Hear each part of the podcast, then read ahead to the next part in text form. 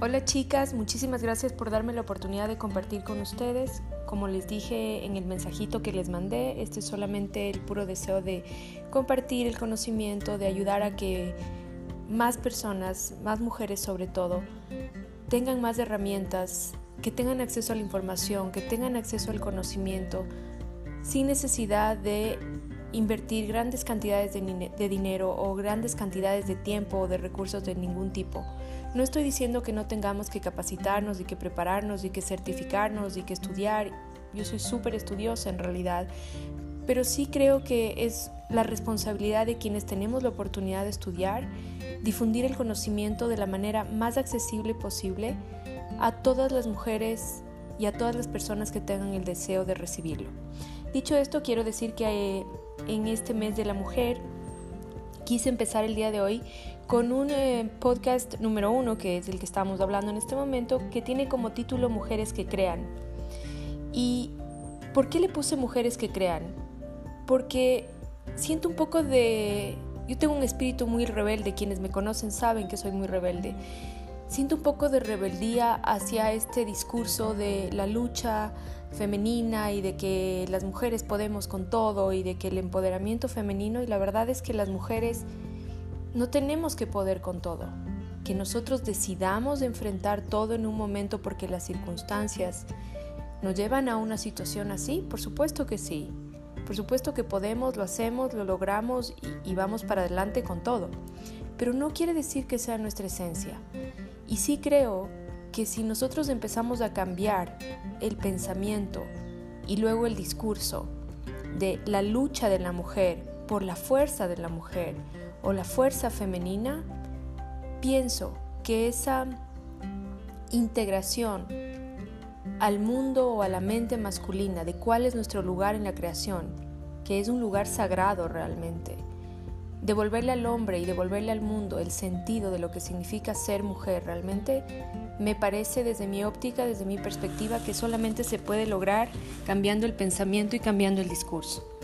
Empecemos a reemplazar la palabra lucha de la mujer por fuerza. Vamos por la vida confundidos pensando que la lucha es lo mismo que la fuerza, que la fuerza es lo mismo que la resistencia, que la resistencia es lo mismo que la perseverancia. Y pues bueno, el resultado de un pensamiento donde hay confusión es una vida caótica, una vida con confusión también. Luchar no es lo mismo que tener fuerza. La lucha es, normalmente viene a mi mente, y no sé si a la de ustedes, una algo que ocurre a través de la ira y hacia afuera. Es contra alguien afuera, contra una circunstancia, contra una situación, contra una persona. La fuerza es algo completamente diferente. La fuerza es un atributo del alma que todas nosotras tenemos. Todos los seres humanos realmente, hombre o mujer, pero las mujeres la tenemos también. Esa parte de nosotros que aflora cuando damos a luz, cuando atravesamos un divorcio, cuando atravesamos una quiebra, una enfermedad, Dios no lo quiera, etcétera, etcétera. Esa fuerza que sentimos en esos momentos la llevamos dentro y es lo que nos va a permitir ir eh, reinsertando en el pensamiento de los varones, de los hombres, cuál es nuestro lugar realmente. No luchar contra ellos, conectar con esa fuerza. La fuerza implica saber que soy capaz de superarme y superar mis circunstancias. Es muy simple. ¿Cómo podemos reconocer cuando estamos luchando contra algo o cuando estamos usando la fuerza? Eso me preguntaban recientemente y me pareció válido compartirlo por aquí. La lucha agota, la lucha enferma, destruye. La fuerza crea, la fuerza reconstruye, la fuerza moviliza, la fuerza transforma, y esta fuerza tiene una hija hermosa que se llama perseverancia. La perseverancia es el fruto de haber conectado con mi fuerza interior, con esa fuerza femenina creadora. ¿Cómo conectamos con esa fuerza? Deben estar preguntando ustedes. Muy simple, sabiendo que la lucha es solo imaginaria, está solamente en mi cabeza. Yo no necesito luchar contra algo para superar algo. Yo necesito conectar con mi fuerza interna para superar algo. Son dos visiones completamente diferentes y espero estarme haciendo entender. todo lo que vemos de afuera es solamente el reflejo de nuestro mundo interior. Si yo en mi pensamiento y mi emoción estoy luchando contra una circunstancia, contra una situación, obviamente en, el mundo externo, en lo físico, voy a tener una guerra, una batalla, pero si yo en mi mundo interno, en mis pensamientos y en mis emociones, estoy consciente de mi fuerza femenina, de mi fuerza interior y de la capacidad de superar cualquier circunstancia y cualquier situación que esté en ese momento, inmediatamente el mundo físico cambia. No digo que va a ser fácil, no, pero la actitud frente a la vida modifica automáticamente el peso del desafío que estamos atravesando, automáticamente. Reeduquémonos y eduquemos a nuestras hijas para que sepan que la vida no se lucha, se transita y depende de nosotras, de cuánto estamos dispuestas a cambiar, si ese tránsito es amoroso e iluminado. ¿Por qué menciono de cuánto estamos dispuestas a cambiar? Porque la fuerza se utiliza para superar los desafíos, pero la fuerza se debe superar sobre todo, se debe utilizar sobre todo para superarnos a nosotros mismos. ¿Qué es lo que tenemos que superar? Cuán manipuladoras somos, cuán envidiosas somos, cuán impacientes somos, cuán irascibles somos, cuán gastadoras, chismosas, todas las maravillosas virtudes que todas las que estamos en este escuchando este podcast compartimos. Ahí es donde yo necesito la primera fuerza, la fuerza para cambiar internamente. Todo eso que me reclaman mis hijos, todo eso que me reclama mi marido, todo eso que me reclama mi mamá, mi familia, todo eso es algo que tengo que tener la fuerza interna para cambiar también. Deseo que todas despertemos un poquito esa fuerza creadora, que reconectemos con el amor, con la dulzura, con la belleza que son realmente los atributos de la mujer, lo que nos hace fuertes, lo que nos hace valiosas, lo que nos hace sagradas. Les quiero mucho y espero que estas reflexiones les sean útiles. Por supuesto me pueden contactar por WhatsApp o por mail y seguimos hablando del tema. Un abrazo y espero que les sea extremadamente práctico, servible y que sobre todo no me crean, pruébenlo.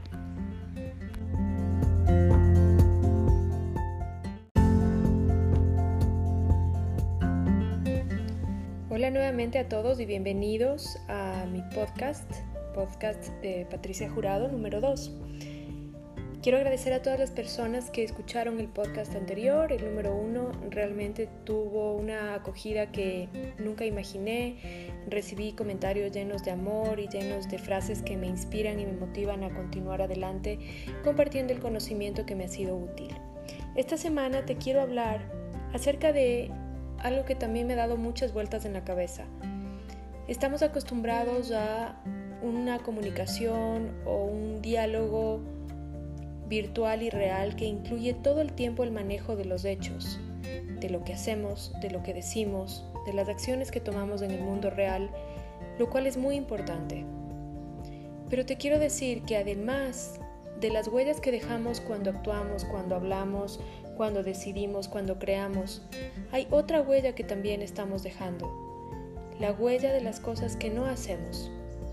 Cuando nuestra alma, nuestro corazón, nuestra creatividad se dispara hacia una idea o hacia un deseo, y ese deseo se queda suspendido en el, en el universo, en el aire, y no se manifiesta en el mundo físico, también estamos dejando una huella.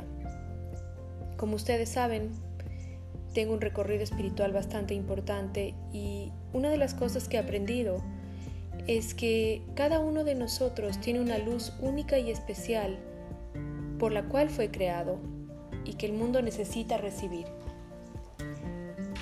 Esa, esa huella está directamente conectada con esa luz. Si yo no tengo la capacidad de o, o la fuerza necesaria de tomar ese deseo, de tomar esa creatividad y ponerla y revelarla en el mundo, lo que estoy haciendo también es dejar una huella, una huella de vacío.